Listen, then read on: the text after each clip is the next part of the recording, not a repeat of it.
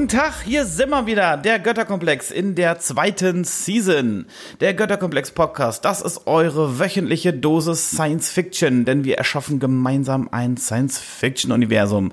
Gemeinsam heißt eben nicht nur mit euch da draußen an den Empfangsgeräten, sondern auch hier im Studio. Guten Tag, Orti. Im Skript steht Orti, hallo, bla bla. Deswegen begrüße ich euch als ähm, skripttreuer ähm, Diener mit einem herzlichen Hallo, bla bla. Sehr schön. Ja, dann bin ich jetzt gespannt, wie ähm, der Mann heute fürs Konzept Niklas die Begrüßung macht, wenn er sich ans Skript hält. hallo Leute, hallo liebe Hörerinnen und Hörer, äh, heute mal auf der anderen Seite. Ihr habt ein Skript, Jungs? Wo ist das? ich, mache ich es mal frei raus. äh, ja, schön, schön, dass ihr wieder eingeschaltet habt. Ich freue mich.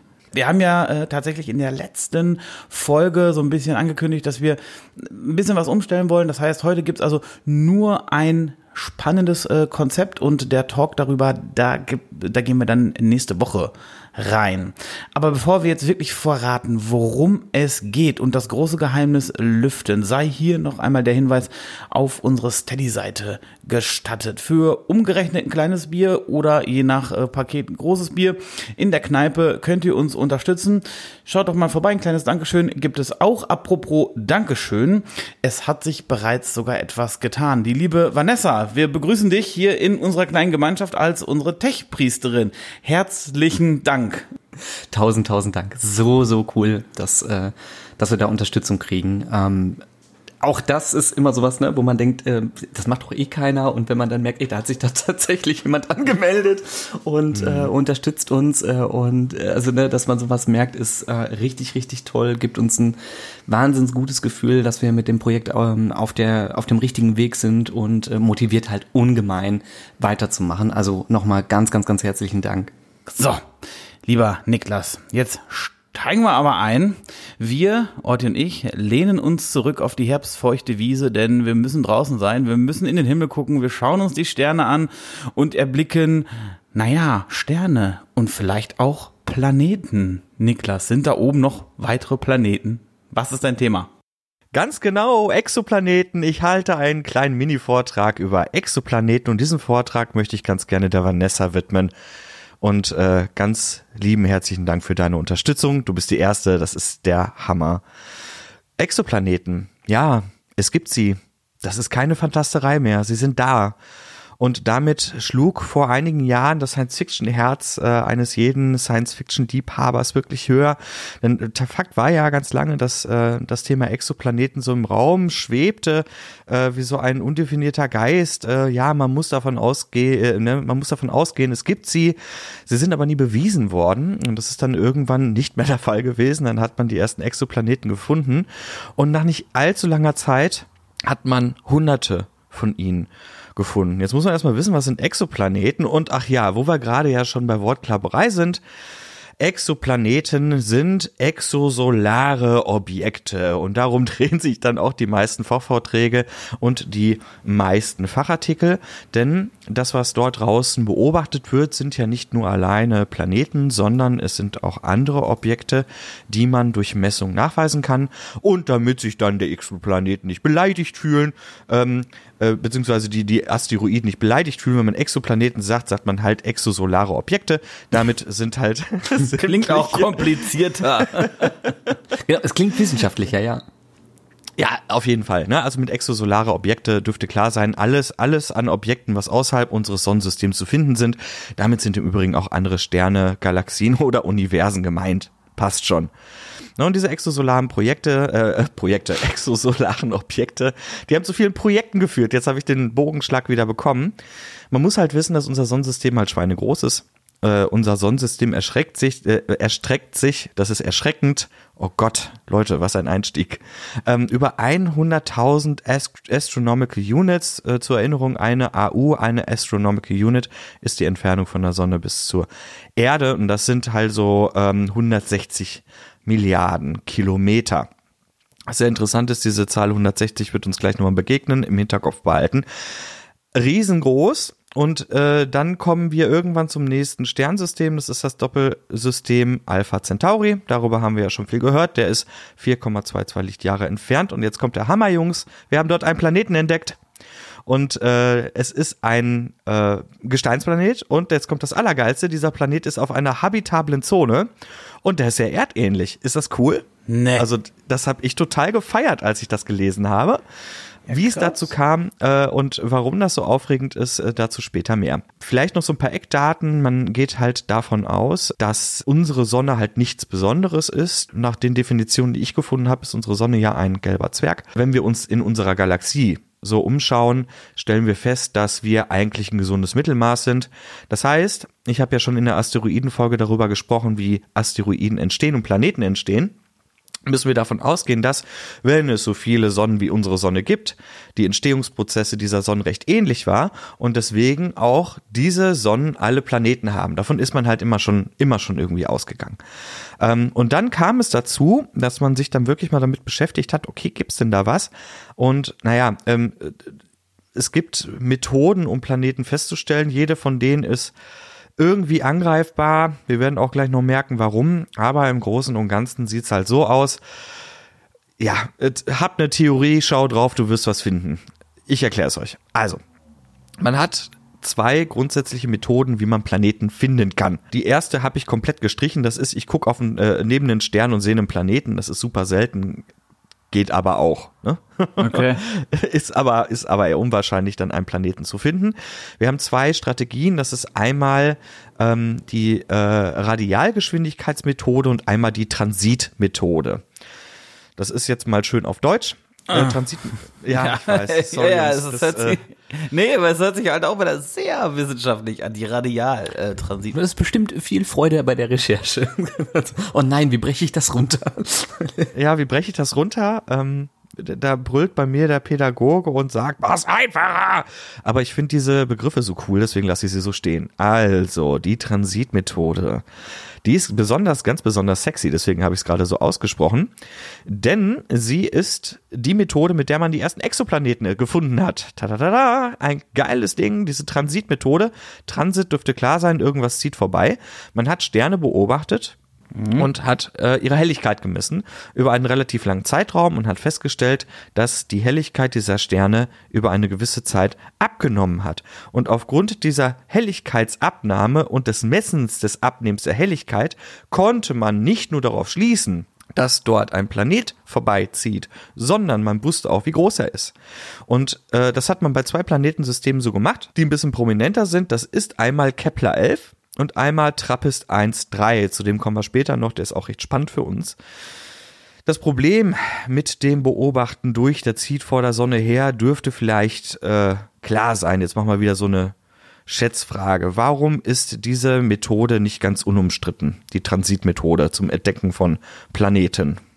Ich würde tippen, weil man ja nicht weiß, weil die Sterne so unfassbar weit entfernt sind, weiß ich ja gar nicht, ob die Verdunklung dieses äh, äh, des Lichts der Sonne wirklich von einem umkreisenden Planeten ist oder nicht eventuell irgendwas im Sonnensystem davor oder sowas, oder? Also ich, ich weiß ja da gar nicht, ob da, ob da irgendwas da, dazwischen ist.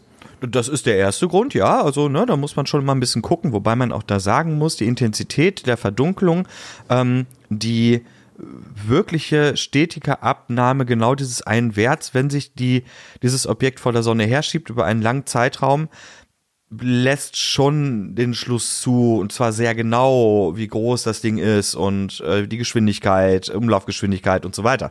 Also das scheint jetzt nicht so ein Riesenproblem sein, ist aber auch ein Grund. Aber ich meine was anderes. Denk mal, denk mal an den Begriff, den wir bei den Asteroiden hatten, nämlich den der Akkretionsscheibe. Ach so, ja, wenn natürlich ein Planet sozusagen, äh, der, der muss praktisch von hier aus gesehen genau vor der Sonne herziehen und nicht von hier aus gesehen über oder unter der Sonne, weil dann entdecke ich ihn nicht. Exakt. Ne? Das heißt, wenn er sich nicht direkt vor der Sonne, also zwischen uns und der Sonne, und zwar genau zwischen uns und der Sonne her bewegt, dann sehen wir den gar nicht. Ja. Ähm, Jetzt, jetzt könnt ihr euch vorstellen, wir haben zig Planeten gefunden auf diese Art und Weise. Jetzt könnt ihr euch mal vorstellen, was da oben eigentlich los sein muss. Das heißt, also, es gibt so einen Restprozentsatz, äh, äh, wo man sagt, so die 20, 30 Prozent von denen wissen wir das gar nicht, weil wir die auch gar nicht beobachten können, weil sie halt eben auf der anderen Scheibe, also beziehungsweise auf der anderen Achse äh, her herumkreisen. Ganz genau. Und da hat man sich halt was anderes ausgedacht, nämlich die sogenannte Radialgeschwindigkeitsmethode. Jetzt nehme ich nochmal den Rückbezug auf den Vortrag über die Asteroiden. Wir haben mal darüber gesprochen, dass manche Asteroiden bei uns im Sonnensystem nicht zu entdecken sind, weil sie entweder kohlrabenschwarz sind, aus der Nähe der Sonne kommen oder aber keine gravitative Auswirkung auf ihre Nachbarn haben, die wir beobachten können. Mhm. Bei Planeten ist es Gott sei Dank so, dass sie so groß sind und so viel Masse haben, dass wir das können. Selbst bei uns im Sonnensystem ist das so, dass die Sonne sich immer so ein bisschen mitbewegt das heißt, die Mitte der Achse zwischen Erde und Sonne wäre beispielsweise nicht die Sonne, sondern ein Stück davor. Mhm. Genau, es ist gar nicht so, dass die Planeten quasi um die Sonne kreisen, sondern äh, das ist ja irgendwie, also um den eigenen Schwerpunkt und um den Schwerpunkt der Sonne. Und das ist nicht, das ist jetzt nicht einfach eine, eine, eine kreisförmige Umrundung.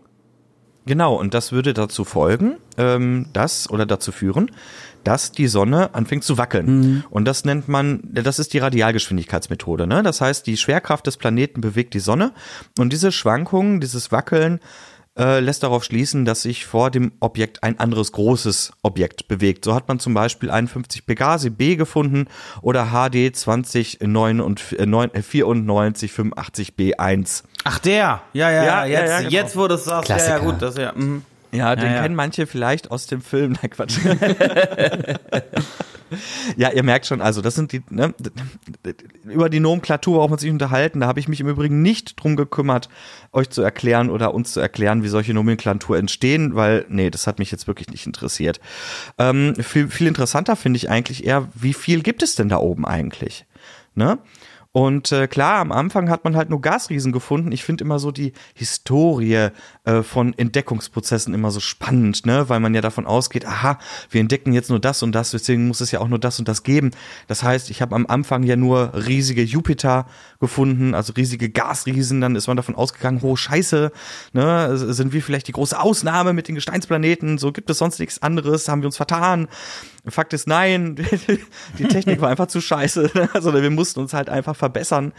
Und äh, dann mit verschreitender Technik hat man dann nicht nur große und äh, sogenannte heiße Jupiter gefunden, sondern dann die nächstgrößeren äh, das sind so Mini-Uranus, äh, Mini-Saturne und dann irgendwann Supererden. Und Supererden, äh, da komme ich gleich zu, was das ist, das sind im Prinzip riesige Gesteinsplaneten. Ähm, und ja, äh, einer dieser Gesteinsplaneten ist halt im Kepler-System zu finden gewesen und der ist halt 1400 Lichtjahre entfernt. Das ist Kepler 452b. Und äh, damit haben wir auch den erdähnlichsten Planeten überhaupt. Und äh, man hat also Gesteinsplaneten gefunden, Gasplaneten, alle möglichen Formen und muss mittlerweile wirklich sagen, die Suche nach Exoplaneten ist furchtbar motivierend, denn du findest immer was. Das ist total geil. Hey, bist du Astronom und du hast Bock auf Erfolgserlebnisse? Dann such nach Planeten. Es ist wirklich so, man geht heute davon aus, aufgrund der Beobachtungen, die man gemacht hat, dass es im Schnitt mindestens, mindestens 1,6 Planeten pro Sonnensystem geben muss. So, und das heißt, eine Hochrechnung bei 4000 beobachteten Sonnensystemen haben wir Interferenzen festgestellt aufgrund unserer Messtechniken. Das heißt, da könnte was sein. Aufgrund der Wahrscheinlichkeit, die wir durch vorangegangene Beobachtungen halt ähm, verifizieren konnten bzw. darstellen konnten, müssen wir davon ausgehen, bei mittlerweile fast 800 sicher festgestellten Exoplaneten, stellt euch das mal vor, mhm. 800, mhm. ja? ja, man geht, Leute, man geht davon aus. Und jetzt haltet euch fest. In der Milchstraße gibt es 300 Milliarden Sonnen. Somit wäre die Anzahl der Planeten in unserer Milchstraße bei einer Größe von 480 Milliarden. Ja, krass. Es ist Unfassbar, das kann ich überhaupt nicht vorstellen. Aber da sprichst du ja jetzt äh, im Prinzip von Exoplanet, also ein Planet, der in einem fremden Sonnensystem ähm, um die, diesen Stern äh, kreist. Aber du hast ja jetzt gerade eben auch noch sowas angesprochen wie äh, mehrere Faktoren, ähm, wenn es jetzt darum geht, ja, ist das denn auch die zweite Erde, dritte Erde oder hundertste Erde? Denn da ist es ja dann äh, nicht nur davon abhängig, dass man sagt, ja, da gibt es halt drei, vier, fünf in dem Sonnensystem, sondern die müssen ja noch ähm, die entsprechende Entfernung Entfernung und die wahrscheinlich Umrundungsgeschwindigkeit haben, so dass man sagt, dass das dann halt eben auch als ein äh, eventuell kolonialisierbarer Planet, wenn man darüber nachdenken will, ne, möchte man dorthin reisen, ähm, da gibt es ja diese Faktoren eben auch noch, ne? Oder ist das, also gibt es dazu auch Berechnungen, die dann sagen, von diesen zig Planeten ist die Wahrscheinlichkeit so und so hoch, dass dann auch zweite, dritte Erden ähm, in diesem Sonnensystem rumgeistern? Oder ähm, hast du da was finden können? Hättest du mich nicht unterbrochen, hätte ich dir gesagt. ja, cool. Sehr schön. Aber danke, dass du es so spannend machst. Ich bin ja gerade völlig am Ausrasten. Liebe Leute da draußen, und alle, die nicht glauben und zweifeln. Planeten in habitablen Zonen in unserer Galaxie sind, so von geht man, davon geht man heute aus, mindestens ein Drittel aller Planeten. Das bedeutet, 160 Milliarden Planeten in der Milchstraße mhm. müssten eigentlich in bewohnbaren Regionen unterwegs sein. Und das ist natürlich für uns als Leute, die gerne Science Fiction schauen und das auch machen im Götterkomplex, einfach nur geil, weil ne, du hast die Vorstellung, ach, da gibt es doch Milliarden von Welten und ja, es gibt Milliarden von Welten. Wahnsinn. Und die sind gar nicht, die sind gar nicht so weit weg, wie gesagt. Ne? Also unser nächstes Sternsystem hat einen Planeten, der existiert. Mhm. Zu dem komme ich aber gleich noch. Ich war ja gerade so euphorisch, was seine Bewohnbarkeit angeht. Da gibt's auch ein fettes Aber. Ich will nur kurz darauf eingehen, äh, was alles gemacht wird, jetzt auch noch in absehbarer Zeit. Denn ähm, es wird bald die sogenannte Plato-Mission gestartet. Niklas, ich, ich, ich muss einmal kurz dazwischen grätschen. Ich bin mir nicht ganz sicher, äh, ob alle Menschen an den Empfangsgeräten da draußen, mir übrigens eingeschlossen an meinem Empfangsgerät hier, so ganz auf dem Zettel haben, was die habitable Zone ist. Du sprichst von bewohnbaren Bereichen, aber was ist das genau? Was definiert diese habitable Zone? Ähm, ja, okay, liebe Freunde da draußen, ich, ich kann es verstehen, ich bin gerade total aufgeregt, ist ein kleiner Exkurs, das würde vielleicht auch genau hier hinpassen, mal darüber zu reden, was macht ein Planeten denn bewohnbar?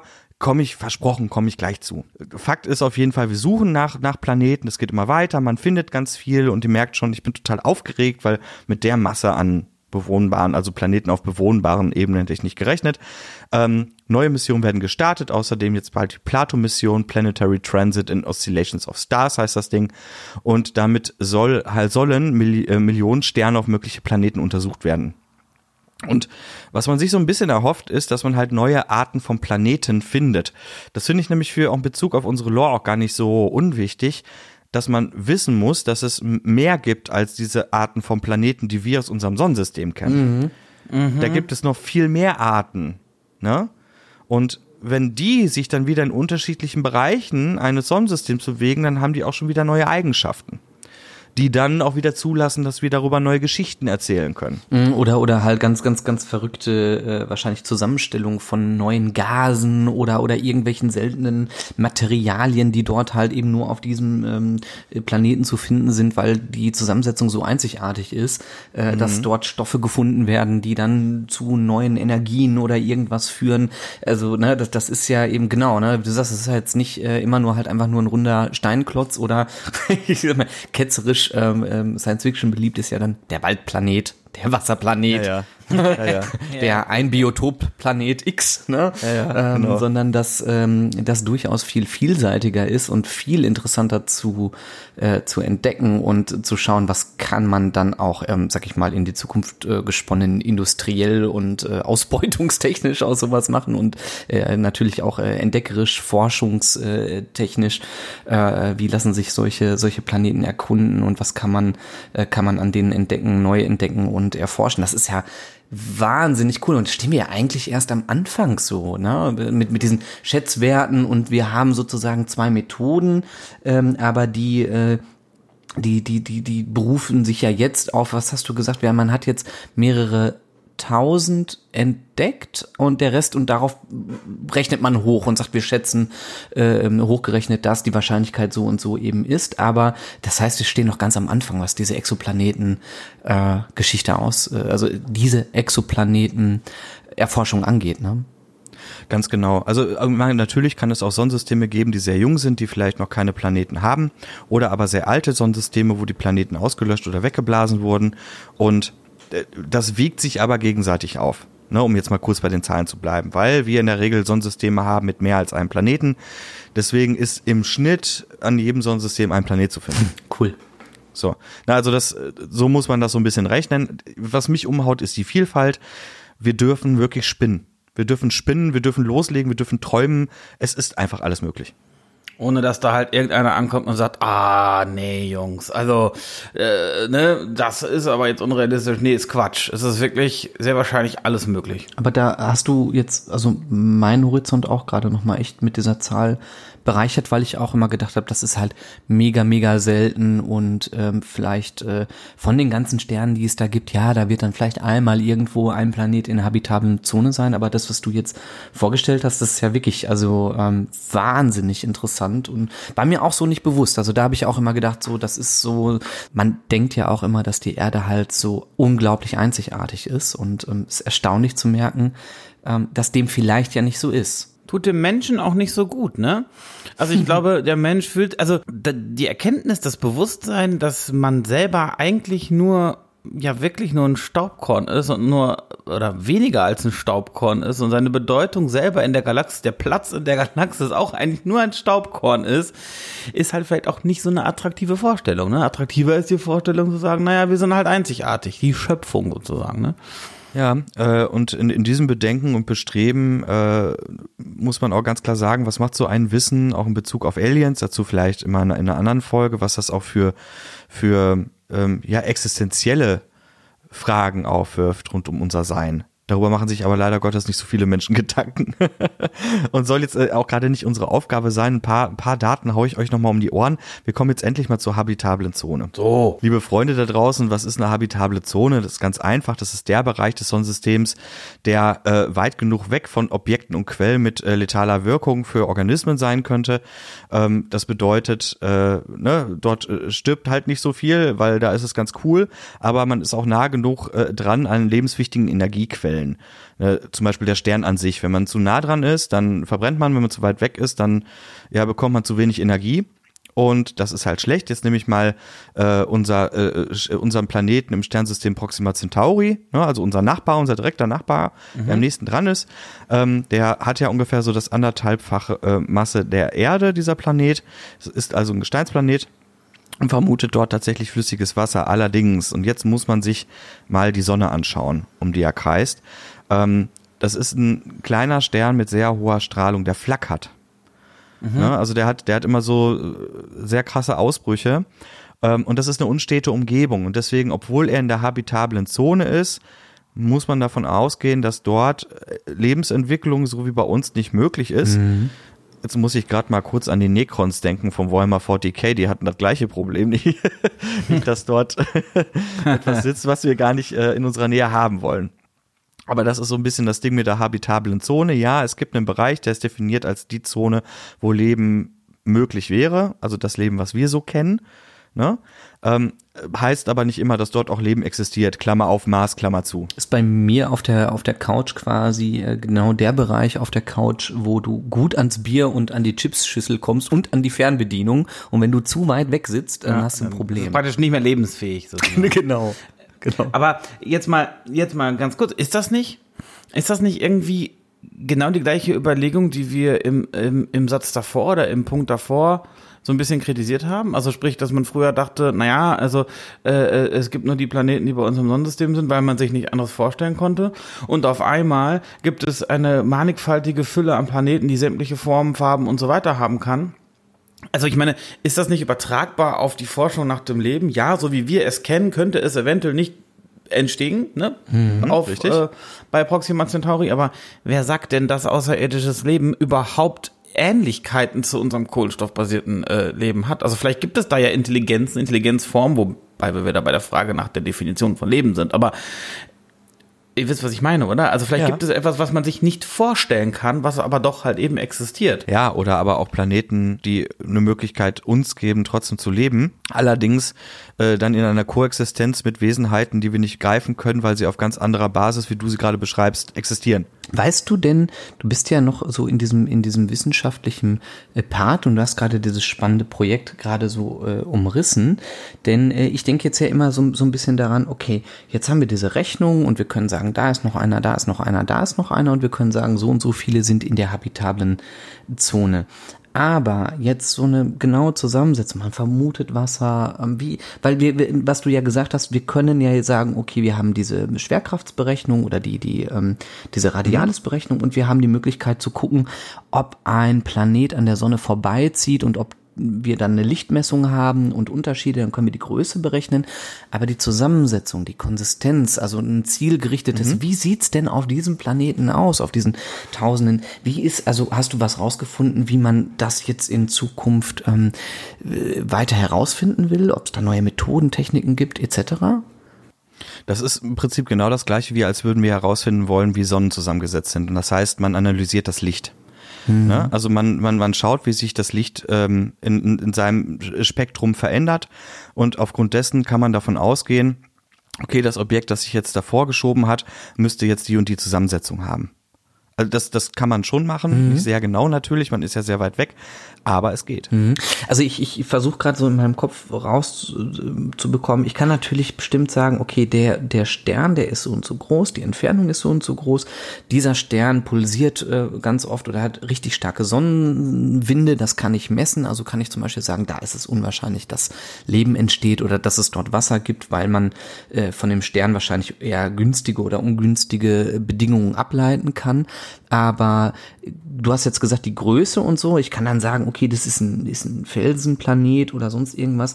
Aber wenn ich jetzt überlege, wie sieht's mit Atmosphäre aus? Wie sieht's mit, mhm. mit ähm, äh, den, den entsprechenden gut G-Kräfte? Das wird man wahrscheinlich durch die, durch die Umkreisung und sowas und durch die Entfernung wird man wahrscheinlich auch jetzt herausfinden können, wie stark die G-Kräfte auf diesem Planeten sind.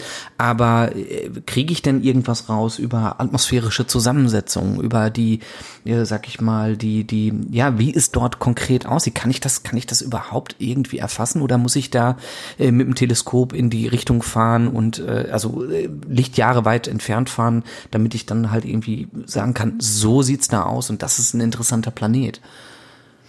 Ähm, ja, das, das kann man bis zu einem gewissen Grad. Das habe ich ja gerade erklärt. Also du kannst das Licht analysieren, was genau daherkommt und äh, zu einem passenden Punkt wird halt geschaut, okay, was, was haben wir jetzt im Spektrum hier drin, ne, im Vergleich zu nur Sonne erreicht uns das Licht mhm. und dann können wir ableiten, was wir dort vor uns haben. Das geht, wie gesagt, nicht sehr genau, aber es geht. Wir sind in der Lage, die Rotation des Planeten zu berechnen, die Umlaufzeit zu berechnen, die Distanz zur Sonne zu berechnen und im gewissen Maß sogar, wie die Atmosphärenzusammensetzung ist. Ja, krass. Okay, das war mir auch nicht so klar. Ja, deswegen, also dieses, äh, komm, scannen Sie diesen Planeten, das brauchen wir gar nicht in der Nähe das können wir schon von ganz weit weg. Ne? Und das, das ist schon, schon ganz cool eigentlich. Ah, krass. Also, dass das Rückschlüsse zur, zur atmosphärischen ähm, Zusammensetzung, dass das auch schon geht. Weil da habe ich, ich äh, das, das ist echt, äh, das ist natürlich echt verrückt. Ja, das, das ist total verrückt. Ne?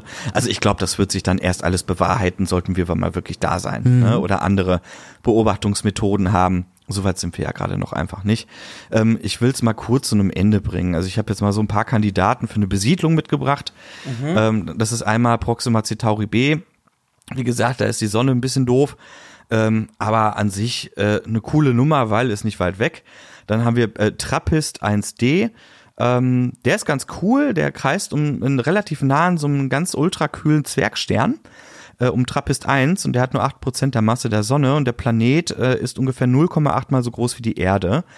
Ähm, könnte auch eine dichte Atmosphäre haben.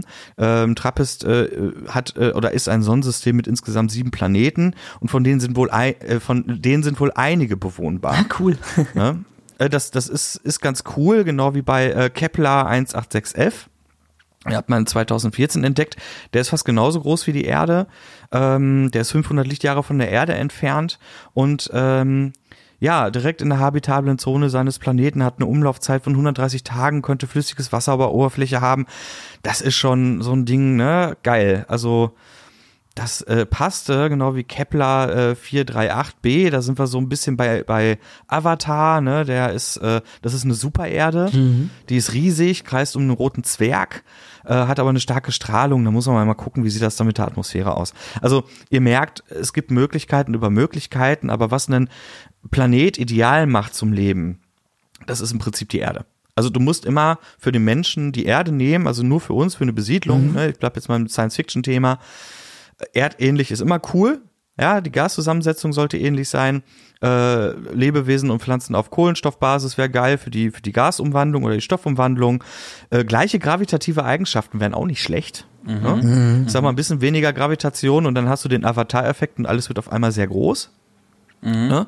Stabile Umlaufzeiten und Drehzeiten wären nicht schlecht. Doppelsonnensystem, ah, schwierig. Ich weiß nicht, was da los ist. Bei drei Sternen haben wir wieder das Drei-Körper-Problem, da ist gar nichts mehr safe. ne? ja. ja, allerdings. So, da ist die Frage, haben die Planeten Monde? Weil das ist ja auch nicht schlecht, weil unser Mond schützt uns ja auch. Nur wenn der Mond so nah dran ist, haben wir so krasse Gezeiten, wie zum Beispiel bei Interstellar, dass dort Leben auch nicht möglich ist. Ne?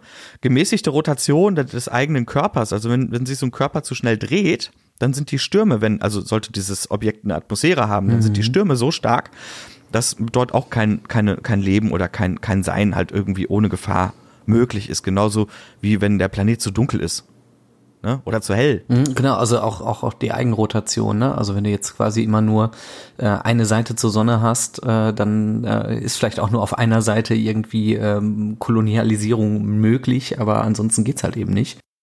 Ich, ich fasse das Ganze mal für uns zusammen. Ne? Also der Planet darf nicht zu groß und zu klein sein, die Sonne des Planeten darf nicht zu groß und zu klein sein, Planetenmonde dürfen nicht zu groß und zu klein sein. Ähm, aber eine Sache haben wir aus den Zahlen definitiv mitgenommen. Wir dürfen träumen, wir dürfen spinnen und an die Leute da draußen, die nicht glauben. Bei der Anzahl von Planeten, ey, wir sind nicht alleine. I want to believe, ja. Ich habe euch die Quellen mal wieder zusammengestellt. Es sind jetzt einige mehr. Man findet zu dem Thema ganz viel. Auch für, bei der Deutschen Gesellschaft für Luft- und Raumfahrt gibt es ein ganzes Institut, das sich mit dem Thema auseinandersetzt. Ja, es ist halt einfach sehr viel, äh, vielversprechend und erfolgsversprechend, das ganze Thema. Ne? Jetzt muss man halt nur noch irgendwie hinkommen und dann loslegen. Also die Möglichkeiten haben wir und zwar 160 Milliarden Mal. Wahnsinn. Ja, Niklas, ich äh, würde jetzt mal ein Ei drüber schlagen und mich wirklich ganz, ganz herzlich für deine äh, krasse Recherche bedanken. Ich glaube, das war nicht ganz so einfach aus der Fülle an Informationen genau das rauszufiltern. Vielen, vielen Dank für deine Recherche. Ich nehme auf jeden Fall mit, genau das, was du gesagt hast. Wir, wir, wir dürfen träumen mm, und ja, wir, wir können einfach unserer, unserer Fantasie da mal freien Lauf lassen. Und das Beste ist daran, dass ich auch noch mega Bock darauf habe und wir das jetzt auch noch in der nächsten Folge tun werden. Juhu! Genau, da äh, spinnen wir ja das von Niklas gerade vorgestellte Konzept nochmal für unser Science-Fiction-Universum weiter und gehen in, in, in den freien Talk zum Thema Exoplaneten. Darauf könnt ihr euch schon mal freuen. Ich habe jetzt, glaube ich, schon tausend Anregungen gerade bekommen. Äh, kann mich dem auch nur anschließen. Also äh, das war ähm, wieder sehr, sehr, sehr bereichernd. Das mag ich auch an diesen Konzeptfolgen, dass man immer irgendwie doch so, äh, man, man glaubt ja immer was zu wissen und äh, mhm. ne, dann, dann kommst du dann auf einmal mit Zahlen um die Ecke und man denkt, ey, geil, ach, oh wow, und oh, das, ähm, hm, ne, das, das stellt ja dann weitere Fragen für fürs Geschichten erzählen und äh, all die Faktoren, die du jetzt gerade nochmal so zusammengetragen hast. Ähm, für, für gute Gelingensbedingungen, ähm, um eine potenzielle Menschheit auf so einem Planeten besiedeln zu können, ähm, fand ich super spannend und ja, ich freue mich auf die nächste Folge und auf das freie, freie Denken mit euch. Ja, es war mir ein Fest, liebe Freunde. Ach so, an die Hörerinnen und Hörer da draußen. Hier auch wieder ein Disclaimer. Ich bin auch nur ein kleiner Nerd, der in seiner Freizeit mit solchen Themen beschäftigt, genau wie wir drei es sind. Sollte es Fehler in dieser Arbeit geben, wir werden euch natürlich sämtliche Daten zur Verfügung stellen, dann sagt uns das bitte, teilt uns das mit, wir korrigieren das gerne. Ne? Äh, auch wir haben Bock auf richtige Ergebnisse, auch wir wollen, dass die Konsistenz und Persistenz ja irgendwie untermauert ist in unserer Geschichte durch das, was wir bereits da draußen sehen, erleben und erforschen. Aber jetzt freue ich mich auf ein richtig schönes Ding mit euch. Wir spinnen für unsere Geschichte rund um das Thema Exoplaneten. Danke fürs Zuhören. Ja, auch von meiner Seite aus nochmal vielen Dank für bis hierhin durchhalten und zuhören. Und wie Niklas gerade gesagt hat, habt ihr Feedback, habt ihr eigene Ideen, habt ihr vielleicht sogar Konzepte für irgendwelche coolen Planeten, habt ihr Korrekturen, was auch immer, lasst es uns wissen. Wie üblich, über unserem Discord-Kanal könnt ihr uns erreichen. Link in den Show Notes. Ihr könnt uns aber auch gerne auch eine E-Mail schreiben, das ist die info at götterkomplex mit oe.de de. Wenn es euch gefallen haben sollte, wovon ich jetzt mal ausgehe, wenn ihr ein bisschen durchgehört habt, gebt uns doch bitte eine nette Bewertung auf der Podcast-App eurer Wahl. Das hilft nämlich wahnsinnig, ähm, dass andere Leute uns finden und der Götterkomplex so weiter wachsen kann. Und in diesem Sinne, gehabt euch wohl und wir verabschieden uns wie immer mit einem traditionellen Energie.